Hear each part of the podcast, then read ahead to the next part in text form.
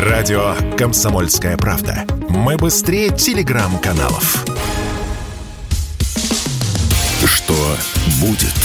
Честный взгляд на 22 декабря. За происходящим наблюдают Игорь Виттель и Иван Панкин.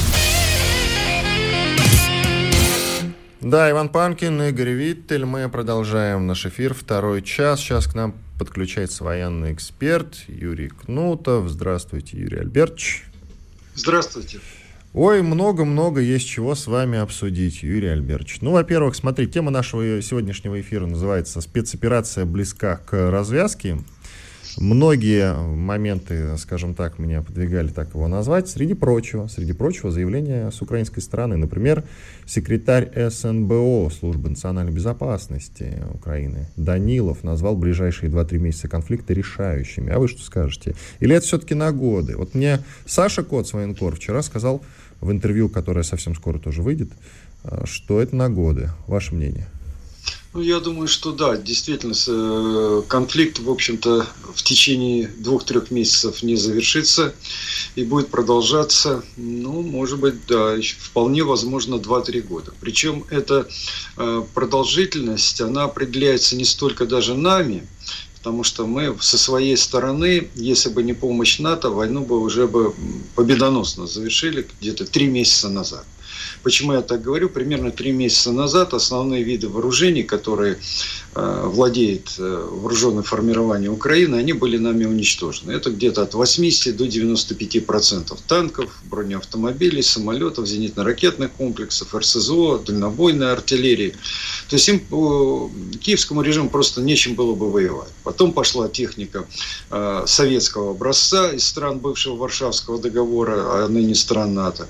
Сейчас мы ее тоже демилитаризовали. В основном уже идет вооружение чисто натовские. И э, украинских солдат обучают уже тоже по стандартам НАТО. Причем это обучение тоже связано с тем, что 100 тысяч убитых, вот согласно информации Урсулы фон дер Ляйн. А если 100 тысяч убитых, это практически, ну, считайте, 50% регулярной армии Украины. Потому что в целом армия Украины 1 миллион человек. Давайте об этом не забывать. 50 а, тысяч они, женщин только призвали вот в октябре месяце. То есть а, и даже и после проведения мобилизации у нас в стране а, украинские, украинские вооруженные силы превышают наши где-то в два с половиной, примерно в три раза. Поэтому в этих условиях вести речь о том, что мы сейчас начнем проводить наступление, как в годы Великой Отечественной войны, разрезать, окружать, громить, это бесполезно вот тактика выдавливания, которая у нас есть, она применялась до этого достаточно успешно, а я думаю, что она и дальше будет применяться успешно. Хотя где-то мы, конечно, будем использовать, если будет позволять и погода, и возможности наши, а, я имею в виду с точки зрения людских ресурсов и технических ресурсов. Если будет возможность, конечно, будем прорываться, окружать противника. Но я еще раз хочу сказать, армия Украины гораздо больше нашей, и э, те поставки оружия из НАТО, они тоже, в общем, создают большие препятствия. Кроме того, не надо забывать о том, что э, все-таки у нас и демилитаризация блока НАТО идет более-менее неплохо. Э, на последнем совещании, которое проводилось э, и было посвящено поставкам э, оружия киевскому режиму, там как раз речь шла о том, что из 30 стран 20 стран заявили о том, что их военные арсеналы иссякли. А, а из оставшихся 10 только, пожалуй, Соединенные Штаты Америки готовы поставлять оружие, ну, примерно в тех же размерах, каких поставляет и сейчас, и достаточно продолжительное время. Поэтому, по большому счету, если бы не политика США, то ну, можно было бы говорить, что через 2-3 месяца спецоперация завершится и завершится нашей победой и капитуляцией киевского режима. Но, к сожалению, Вашингтон не заинтересован. Это военно-промышленный комплекс. А, США только вот почувствовал запах денег представь, представляете, они долго сидели вот в Афганистан, им э, позволял какие-то не какие-то, а достаточно серьезные доходы иметь, а операция на Украине увеличила размеры таких доходов от продажи оружия, наверное, в десятки раз по сравнению с Афганистаном. То есть на них пошел водопад денежный и вдруг они должны от него отказаться. Да ни за что. Они сейчас будут проплачивать своим лоббистам, там колоссальные гонорары будут давить на другие государства для того, чтобы эта война продолжалась, и они могли зарабатывать ну, колоссальные просто сумасшедшие прибыли. А то, что гибнут люди, Поэтому э, затягивание конфликта произойдет и произойдет по вине в первую очередь Вашингтона. Хорошо, но тогда зачем Данилов, глава Совета национальной безопасности и обороны Украины, делает такие заявления? Коротко только, пожалуйста, и дальше пойдем. Да, ну если говорить о, том, что заявления они делают, они поднимают оптимизм и настроение в своих вооруженных силах и у населения. Уж слишком сильная там сейчас депрессия. Поэтому они говорят, что вот мы сейчас Мелитополь через 2-3 месяца захватим, выйдем к Крыму, э, летом, как Зеленский говорит, он уже будет отдыхать возле моря, то есть имея в виду, что Крым будет украинский. И, собственно говоря, война к осени будет победоносно завершена. Вот, вот что они э, подразумевают вот под подобного рода словами. Хорошо. Владимир Путин сказал, и это мне интересно с вами обсудить, что э, российская страна не намерена повторять ошибки прошлого, когда ради повышения обороноспособности разрешению подвергалась экономика страны. То есть вот прямая цитата Путина такая, мы не будем заниматься милитаризацией страны и милитаризацией экономики. А о каких ошибках, как вы считаете, говорит Путин? Что он имеет в виду? Ну, это имеется в виду советский период, когда практически э, производство товаров народного потребления находилось где-то на задворках. Более того, вот если мы берем даже телевизоры, радиоприемники и так далее, их, их производили в основном из выбракованных деталей. То есть производилось транзисторы, да, вот партия транзисторов для оборонных нужд произведена. Проверили эту партию, какое-то количество оказалось э, неисправных, значит, эту всю партию отправляют для производства телевизоров, и эти телевизоры потом приемники продают, и они через полгода ломаются. Это все, конечно, вызывало серьезное недовольство, а деньги все уходили э, именно на оборону, на, на вооружение, на содержание армии. И это привело к тому, что э, в 80-е годы мы уже оказались в таком положении, что, в общем-то, магазины пустые, прилавки э, одежды э, непонятно какого размера и непонятно какой формы. И, в общем-то, все это сформировало серьезнейшее недовольство, которое привело, вот в том числе способствовало краху Советского Союза. Юрий Альбертович, следующий вопрос такой. Помните, как мы все, ну ладно, некоторые из нас посмеивались во время передачи Хаймерсов в Украине, думали, ну Хаймерсы и Хаймерсы, ну и шут с ними. Не Хаймерсы воюют на самом деле, а люди и полководцы. А сейчас уже, конечно, мы говорим по-другому. Хаймерсы оказались-то очень боеспособными штуками. И сейчас э, американцы, Байден вот распорядился во время встречи с Зеленским, передают украинской стране ЗРК «Патриот». Тоже все говорят, что ну «Патриот» и «Патриот», ну и что? А у вас какое мнение на этот счет? Опасная ну, знаете, машина или нет?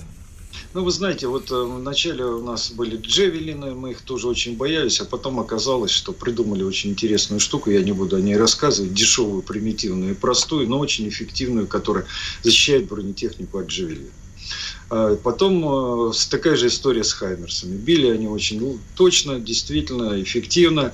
А, прошло какое-то время, отработали технологию того, как их сбивать. Вначале комплексом БУК М3, потом появились алгоритмы, записали телеметрию полета этих Хаймерсов, разработали алгоритм, то есть программное обеспечение, поставили на другие зенитно-ракетные комплексы. Сейчас практически сбиваем где-то порядка до 80%.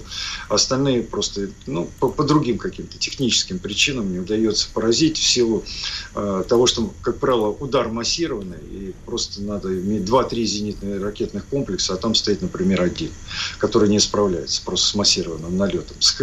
Такая же история, э, соответственно, будет с патриотами. Патриоты тоже придут, тоже они будут работать поначалу эффективно, мы будем изучать их, мы посмотрим частоты, на которых работают эти вот патриоты, посмотрим характеристики, у них есть масса уязвимых мест, например, станция работает не в секторе 100, 360 градусов, а в секторе 90 градусов. У них есть большая проблема со, с мобильностью. 25 минут комплекс разворачивается и сворачивается. Наши комплексы это делают за 5 минут. Э, в нашей, вот, в, в современной войне 25 минут это чрезвычайно много. За это время его можно, э, комплекс можно обнаружить и уничтожить. У нас есть противорадиолокационные ракеты, которые тоже будем дорабатывать под частоты вот этих патриотов и применять. Но не надо забывать, что один патриот стоит 1 миллиард долларов. А одна ракета Патриота стоит от 3 до 4 миллионов. Еще, правда, неизвестно, какого типа ракеты они могут поставить, американцы могут поставить дальности, потому что от 80 километров Патриота до 200. Ну вот э, по европейский вариант ракет, который находится в той же Германии, это 160 километров. дальности. Это прилично, конечно. Опасность в чем заключается? Вот ракет, комплексы, развернутые на территории Польши вдоль границы с Украиной, создадут фактически бесполетную зону в западной, над, над территорией Западной Украины. Вот, вот, вот в чем опасность.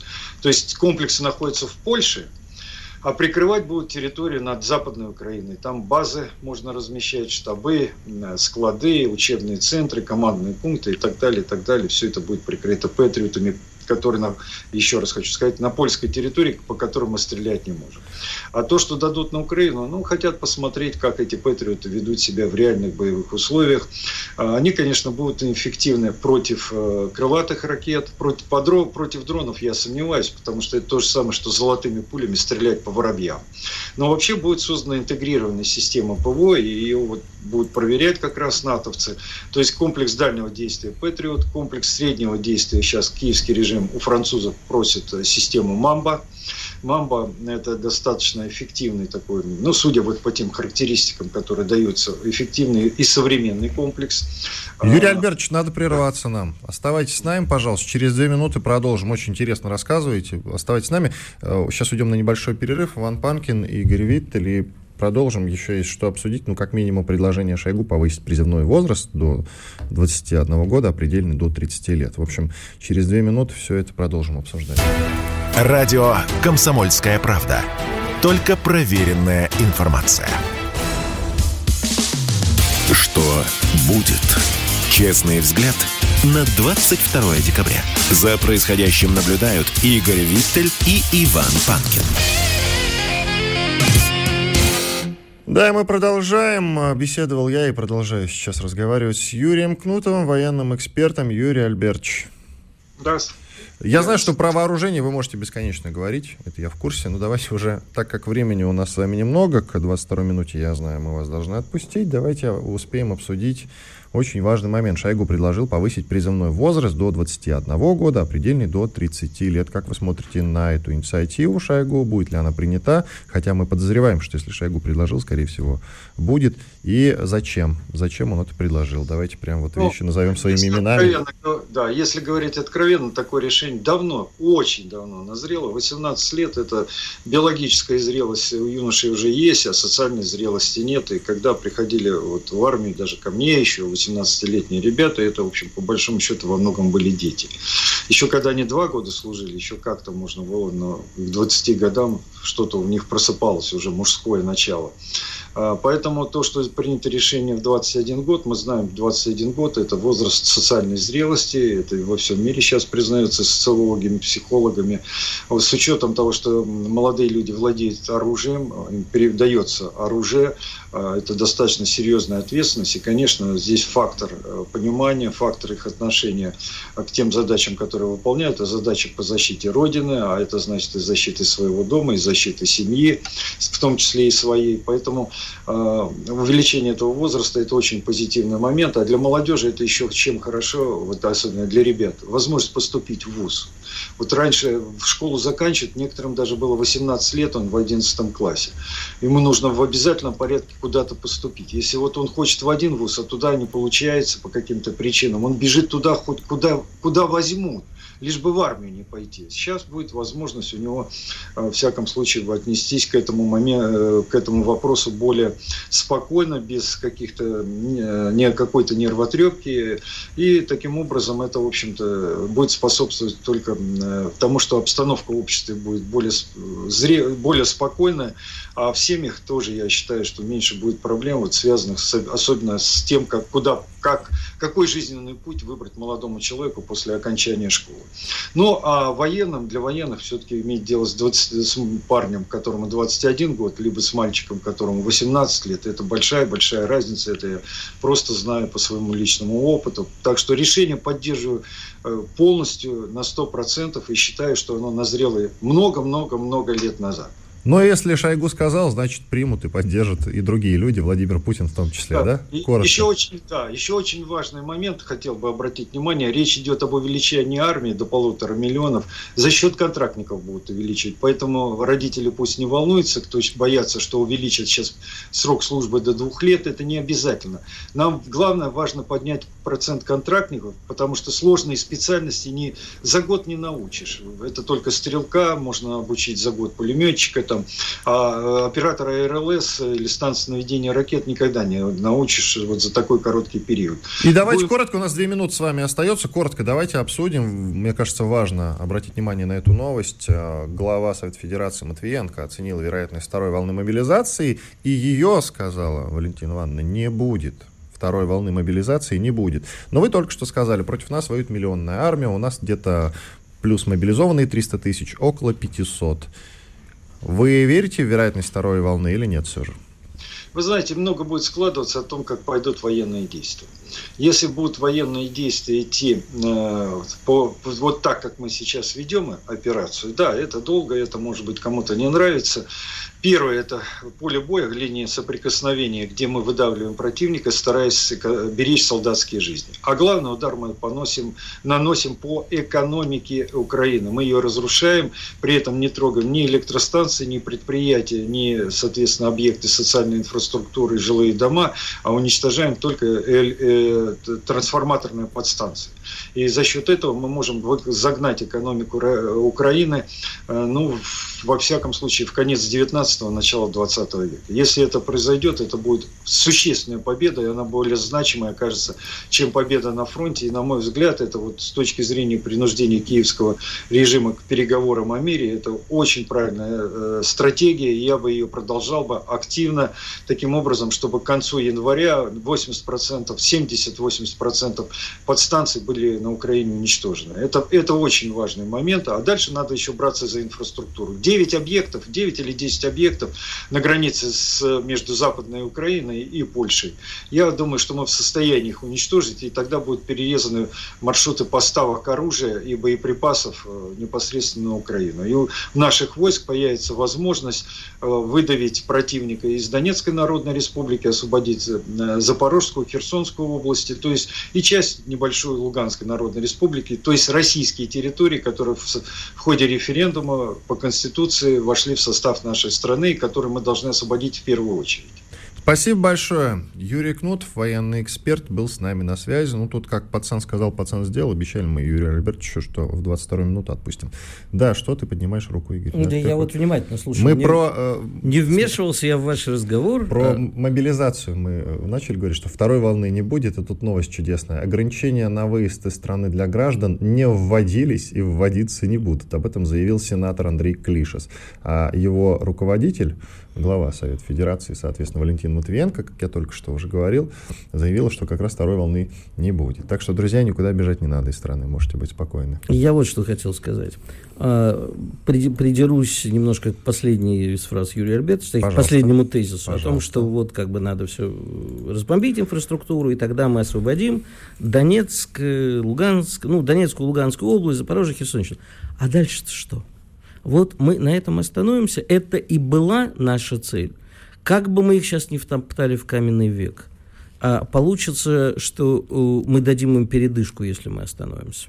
Вот так вот получится. А давай осмыслим это завтра, например, с военным экспертом. Почему Мы осмыслим, просто я прошу взять это на заметку. Вот я тебе задаю вопрос, у тебя как ощущение? Они опять соберутся. Этот безумец, э, который сейчас мотается в Вашингтон, э, наклянчит еще оружие нафаркашит, как говорят в Израиле. Нацыганит. Ну, не, я не хочу этого говорить. Почему? Ну, не хочу, потому что ко мне тут пришли цыгане, сказали, почему ты нас инфо-цыганами называешь, на полном серьезе. И действительно, я считаю, ну, слушай, ну, некрасиво же, никто же не называет инфорусскими. Ну, это же обидно было бы Слушай, я не хочу обидеть ни одного, а, значит, артиста Хорошо. из театра «Ромен» московского. Ну, просто такая есть фраза, и все. Хорошо. Ну, прокурору будешь объяснять, не дай бог. Мне уже предъявили. Короче, э, я к чему это все веду, да? Мне кажется, такая вот ситуация, это, конечно же, очень хорошо. Мы выйдем на границы и скажем, что все, дальше мы не идем, мы добились добились своих целей, но где-то не, не денацификация и демилитаризация. Вань. Вот я Боевые действия — это такая системная работа. В том числе она предполагает бомбардировки инфраструктуры. Нравится тебе это или нет? Подожди, а где я сказал, что мне это не нравится? Ну, мне ты не... задаешься вопросом? Нет, я не этим вопросом задаюсь. Что будет дальше? Понял. Нет, я еще раз, я уверен, что мы вот освободим все принятые в Россию территории, а дальше вопрос, что будет дальше? Если мы Отстроим на этом... их заново. Да, но с остальным-то что? Зеленский от этого никуда не денется, режим-то киевский никуда не денется. Подожди, все поэтапно, доберемся и до него. Что ты, в самом деле, переживаешь? Ты с Зеленского не волнуйся. Его ага. судьба предрешена, что называется. Как ты думаешь, вот новая волна, мы говорим про новую волну мобилизации, которая будет, не будет, неизвестно на самом деле. Хотя и Валентин Матвиенко говорит, что не будет. Но я бы загадывать не стал. Все действительно будет зависеть от того, как будет складываться ситуация на поле боя. А вот новая волна этих, как их называют? Релакантов? Релакантов она будет или нет? Самокатная релокация? Да-да-да. Самокатный пароход? Да, если их напугать... Или все уже убежали? Нет, не все далеко убежали. Нет, Вы... не, не... А, ты имеешь в виду далеко, не все далеко. Не все далеко убежали, да. и есть полно в России. Далеко не все, далеко а не, не все, все далеко. Хорошо, что ты придираешься к словам.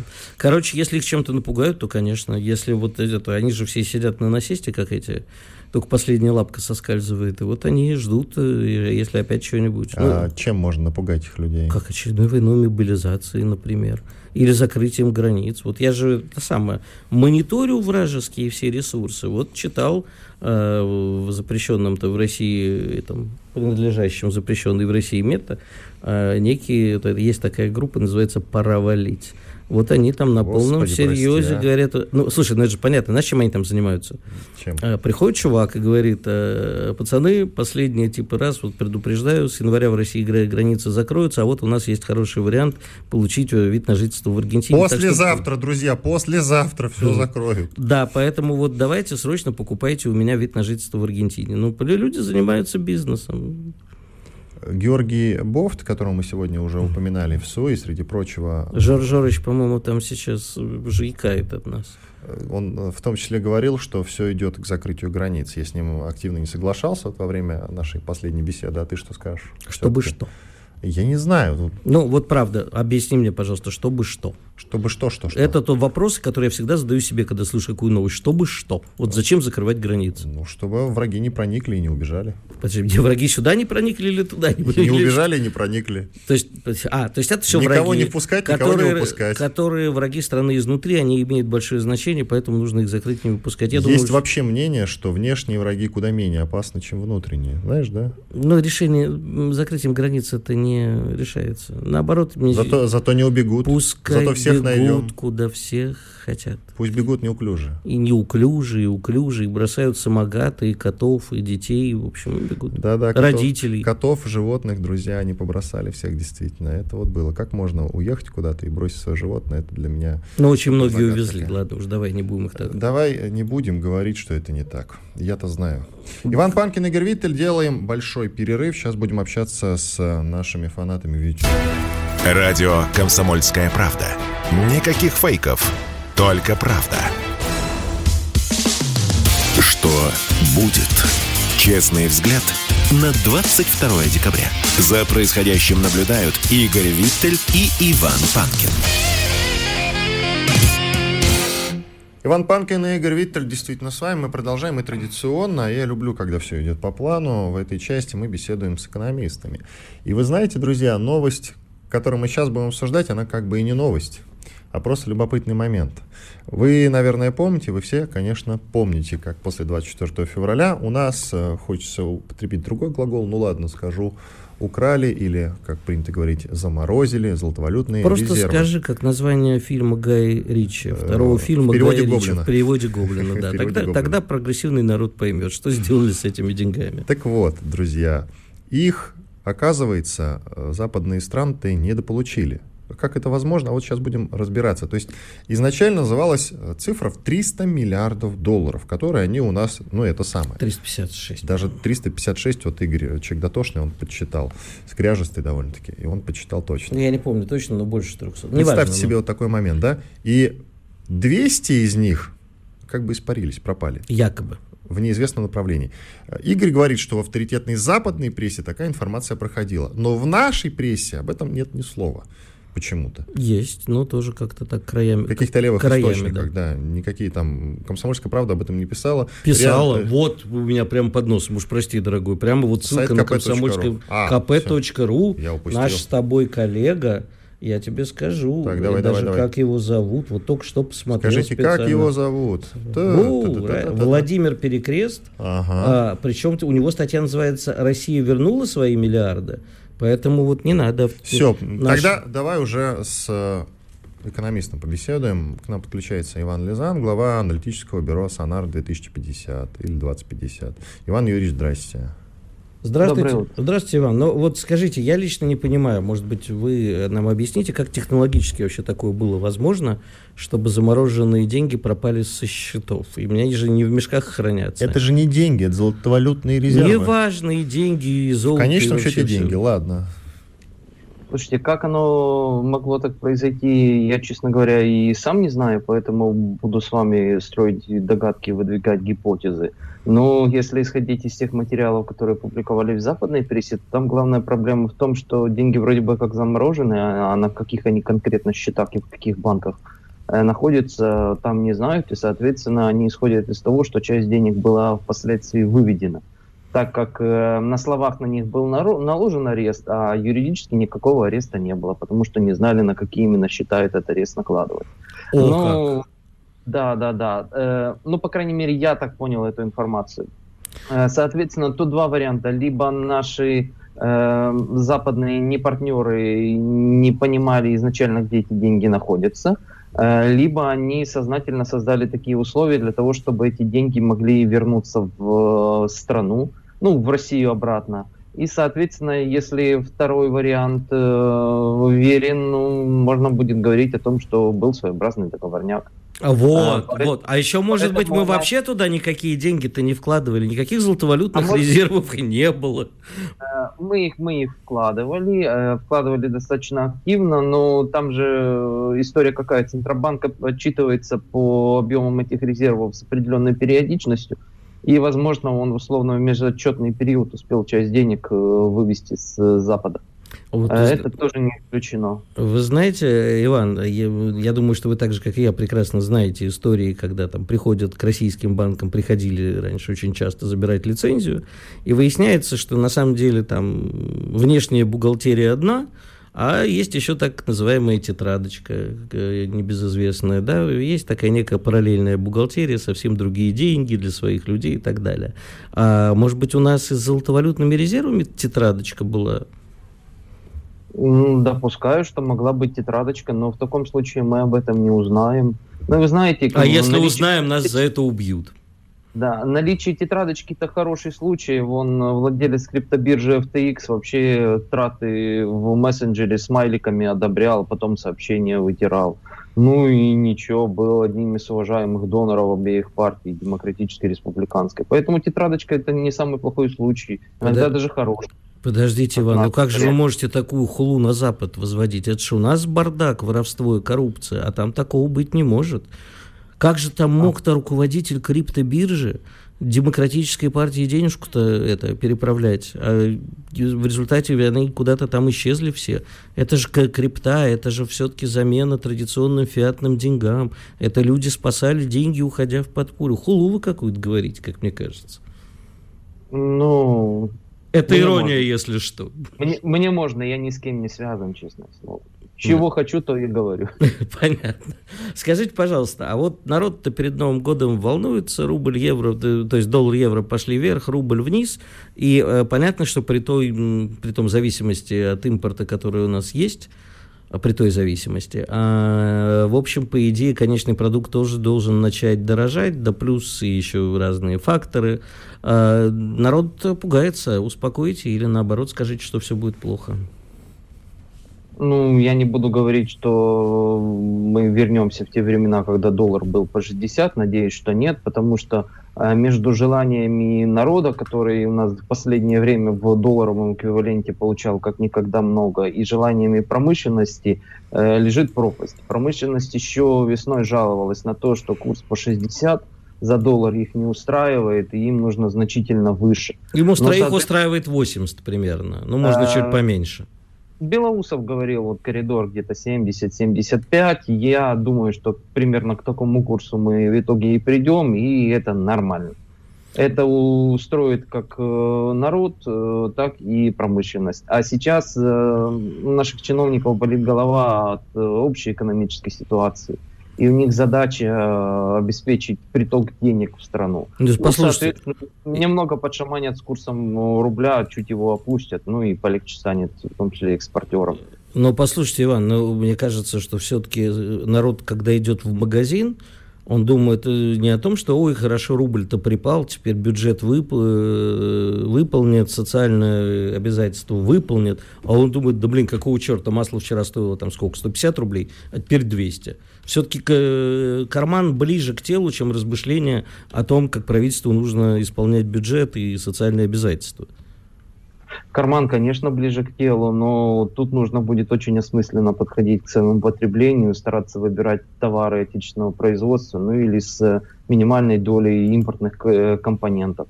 Но справедливости ради некоторые вещи, вот как поднялись, они так особо-то и затем не падали. Ну, например, там, парфюмерия, бытовая химия. Ну что а... значит э, товары с минимальной импортной составляющей? У нас даже если все производится вроде как в России, это отечественное производство, доля импорта косвенного все равно велика. Оборудование импортное. Оборудование может выходить из строя, надо новое закупать. На него нужна валюта. В конце концов, вот я в начале этого года, делая там за один свой проект, э, неожиданно обнаружил, вот представьте себе бутылку шампанского. Вот Новый год, бутылка шампанского. А, кажется, это называется мюзель. Вот эта пробочка, которая... Не пробка, а проволочка, которая Проб... держит, да, пробку. Ну, пробка, понятно, пробка вообще в идеале португальская, но сейчас нашли какие-то не лучшие, но заменители и делают там из пластика иногда, как в советское время, или из других материалов. Но пробка, вот, то есть не пробка, а вот эта вот проволочка, пытались сделать в России на зонах, не вышло. Ну вот не, не умеют делать. И так везде... Зато колючую умеют делать. Колючую, да. Кстати, это очень интересный вопрос. И, кстати, маленькая такая ремарка, Иван, наверное, знает. Кто больше всего поднялся, когда Трамп пришел к власти? Экономически. Вот прямо Нет, в процентном соотношении. Я, я не знаю, если Производители колючей проволоки, материалов для строения стены на границе стены, с да, Мексикой. Но она строилась люди, но не достроилась. И да. частных тюрем, и частных тюрем, люди, которые близкие к границе. Люди подобрали просто джанкбонды, то, что называется. Вот, кстати, насчет... Еще больше, извините, пожалуйста, еще больше поднялись люди, которые э, строили стену на границе России и Украины. Да. А, э, Иван, вопрос такой. Вот тут новость, что Минфин перевыполнил план по размещению ОФЗ, то есть э, облигаций федерального займа. А, это значит, что наш народ по-прежнему верит государству, легко отдает деньги или не находит более выгодных альтернатив инвестициям? Но мне кажется, второй вариант. Народ просто не видит, во что деньги инвестировать. И государству сильно деньги нужны, ну, потому что мы оказались отрезаны от любого внешнего финансирования по вменяемым условиям. Раньше-то деньги на Западе брали. А инвестиции нужны, инвестиционный проект тоже нужно реализовывать. Ну вот совпали интересы. Э, одним нужны деньги, а вторые пытаются их вложить во что-то в условиях э, того, когда непонятно во что еще эти деньги вкладывать. А вот скажите, глава РСПП товарищ Шохин считает нужным создание Международного фонда ликвидности и платежно-расчетные единицы для осуществления расчетов в национальных валютах дружественных стран. То есть опять идет речь о пресловутой дедоларизации, которую я в каждом эфире поминаю к месту и не к месту. Мы вернем себе финансовый суверенитет или нет? А у нас выбора нет иного, нам его придется возвращать.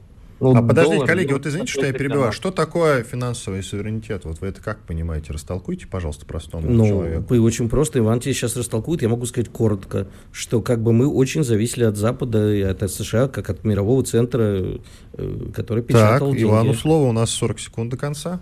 Я это расцениваю как возможность э, платить за любые товары в такой валюте, которую не, мог бы, э, не могло бы отследить всевидящее око Вашингтонского Саурона. И что это за валюта?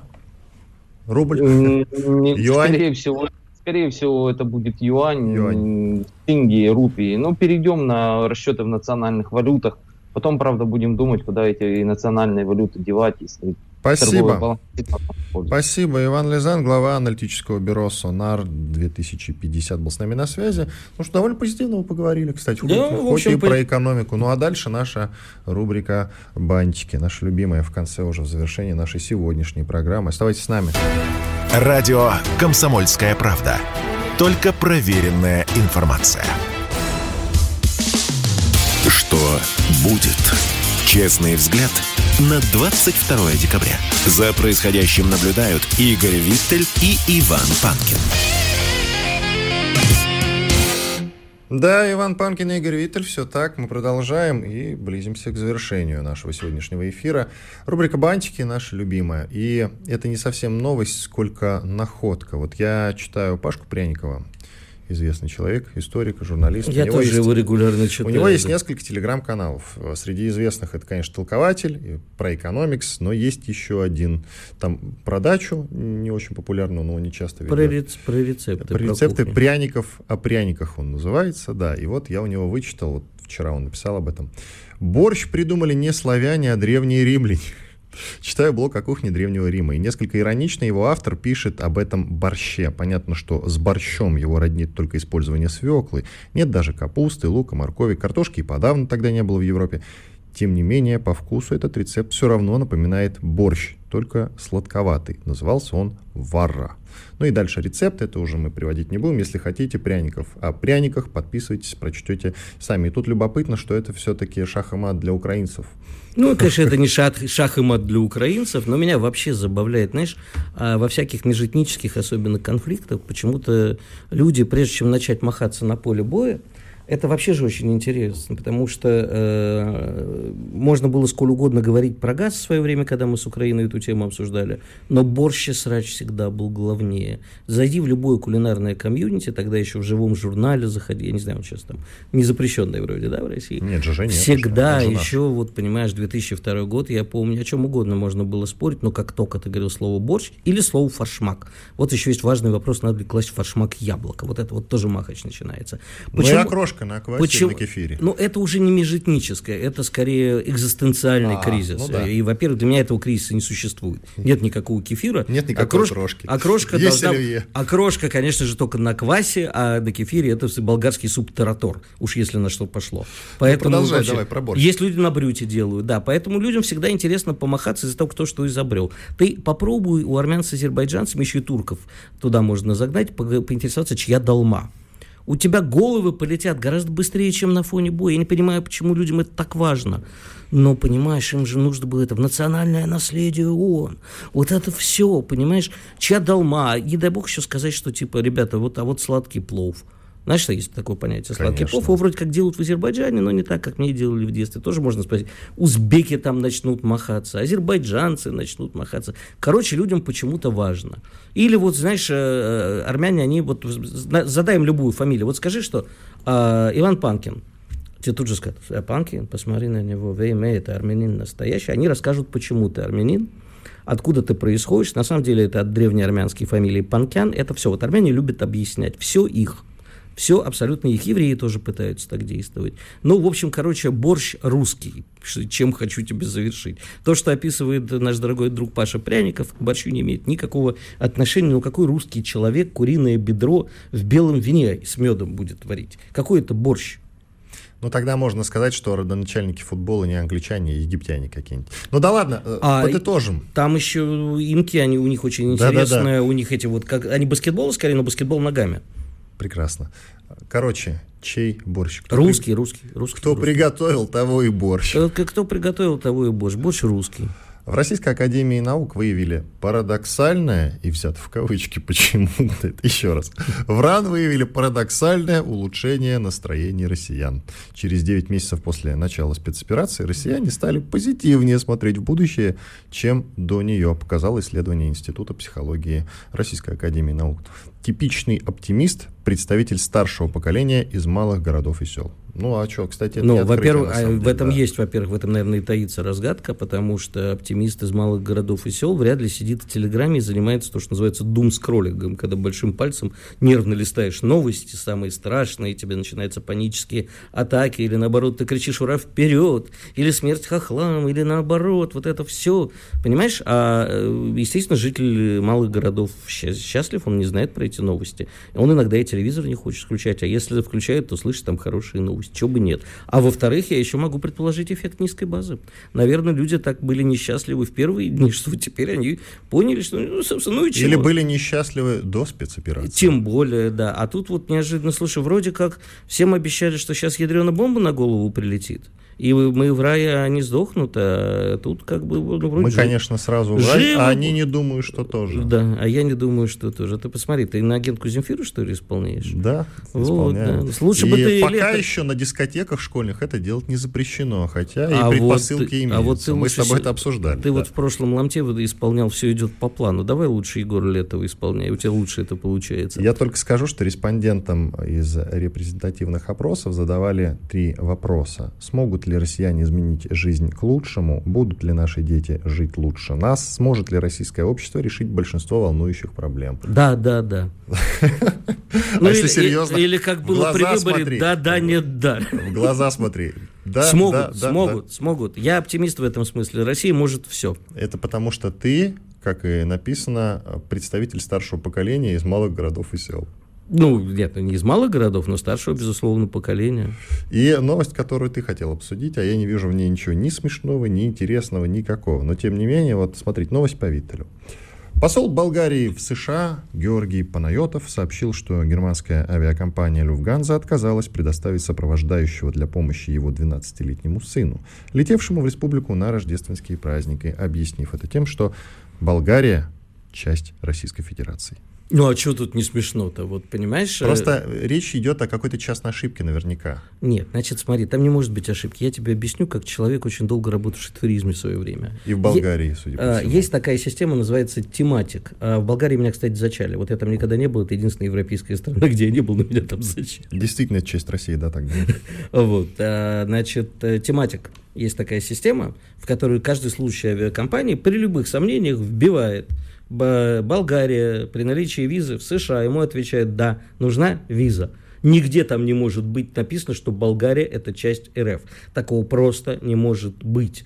То есть любой профессиональный авиа, э, служащий авиакомпании знает, что такое тематик, и это для него единственный закон – он не лезет куда-то смотреть, не смотрит географическую карту, не спрашивает у офигевшего э, посла Панайотова. У нас, кстати, певец был с такой фамилией, очень популярный в свое время. Да, Панайотов, конечно. И есть, по-моему. С Лазарем, да. С Лазарем они в дуэте Смэш пели, потом разделились.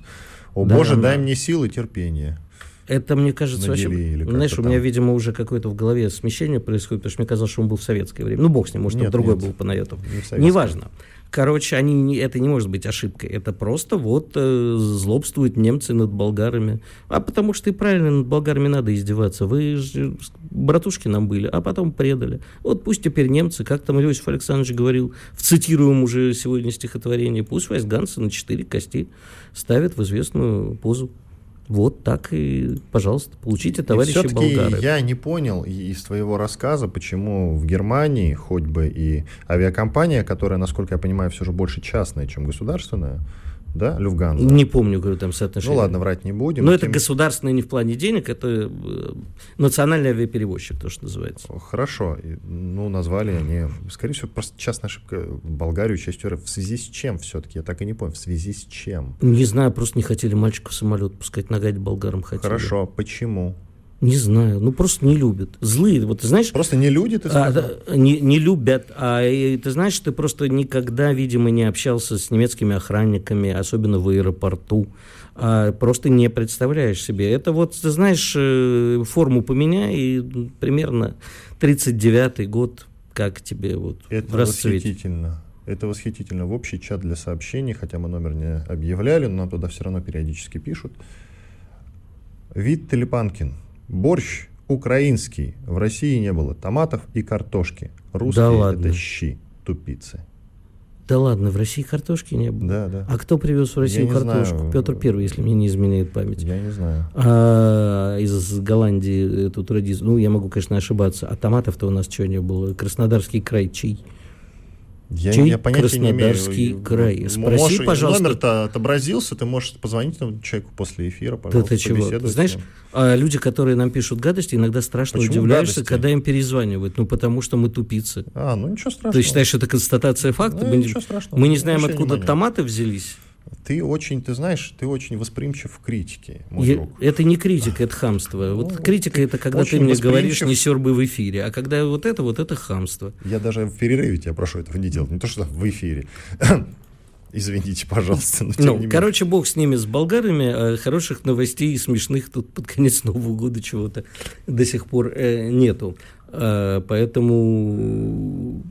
поэтому... Ну, хорошо, н- значит, придумали не славяне, древние римляне, но в этом смысле интересно, сколько еще стран претендует, кроме э, России, Украины, э, Украины и, не будем говорить Италии, а Рима на борщ. Литва наверняка на холодный борщ. Это действительно литовское национальное блюдо. э, Шалтабарчаем, по-моему, называется по-литовски.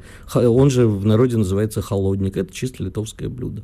А еще все, получается, да? На борщ, ну, белорусы наверняка. Хм. Белорусский-то борщ, бурба-то уж не... Они еще пусть скажут наши зрители, что в Беларуси бурбы нету. Ну, не знаю, может быть, найдутся и такие. Ты знаешь, еще у меня есть очень любимая история про то, как азербайджанцы любят рассказывать про то, что Колумб – это азербайджанский мореплаватель. А Черное море выкопали украинцы, Иисус Христос тоже был украинцем, это мы тоже слышали много Но раз. последнее, что хочу сказать. На памятнике Колумбу в Генуе в свое время серб, было написано по-сербски, нецензурная э, фраза. На русский она при- примерно э, переводится как «Вот же ты любопытный скотина». Иван Панкин и Игорь Виттель были здесь, остались очень довольны. До встречи завтра. Оставайтесь на радио «Комсомольская правда». Чтобы получать еще больше информации и эксклюзивных материалов, присоединяйтесь к радио «Комсомольская правда» в соцсетях. В отечественных социальных сетях. Смотрите новые выпуски на Рутьюбе, читайте телеграм-канал, добавляйтесь в друзья ВКонтакте, подписывайтесь, смотрите и слушайте. Радио «Комсомольская правда». Самая оперативная и проверенная информация в эфире и соцсетях.